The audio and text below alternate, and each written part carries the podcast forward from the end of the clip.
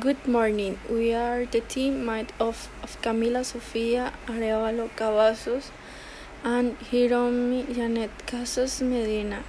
Today we would like to talk a little about the prevention measures and the strategies that the coronavirus countries have taken forward.